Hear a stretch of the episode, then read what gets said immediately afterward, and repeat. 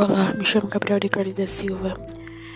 Sou aluno do oitavo ano F do Colégio de Estatuto da da Serra do CATS. Bom, hoje eu falarei um pouco sobre raciocínio lógico e competência linguística.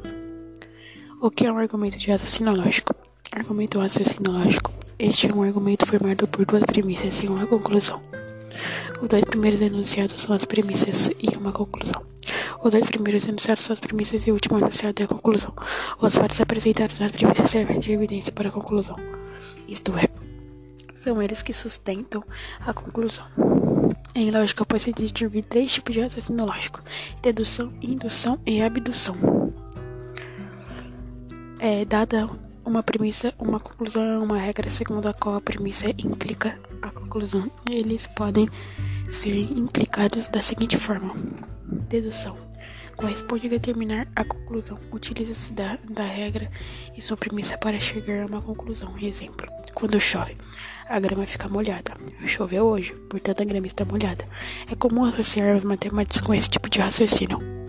Indução é determinar a regra, é aprender a regra a partir de diversos exemplos de como a conclusão segue da premissa. Exemplo: a grama ficou molhada todas as vezes em que choveu. Então, se choveu amanhã, a grama ficará molhada. É comum associar os cientistas com esse estilo de raciocínio. Abdução significa determinar a premissa. Usa-se a conclusão e a regra para defender que a premissa poderia explicar a conclusão. Exemplo: quando chove, a grama fica molhada. A grama está molhada, então pode ter chovido.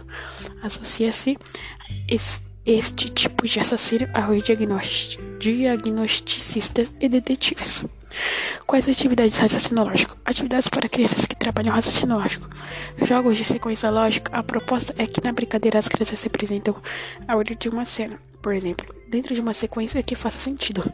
Jogos de tabuleiro, quebra-cabeças, jogos digitais, Lego, brincadeiras ao, ao, ao livre, mímica, aulas de programação. O que é uma competência linguística?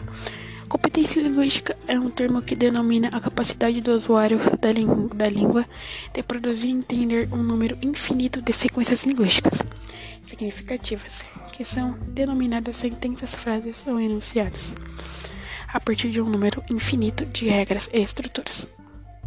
O argumento de competência linguística é aquele em que o argumentador utiliza um vocabulário técnico para fundamentar seu ponto de vista.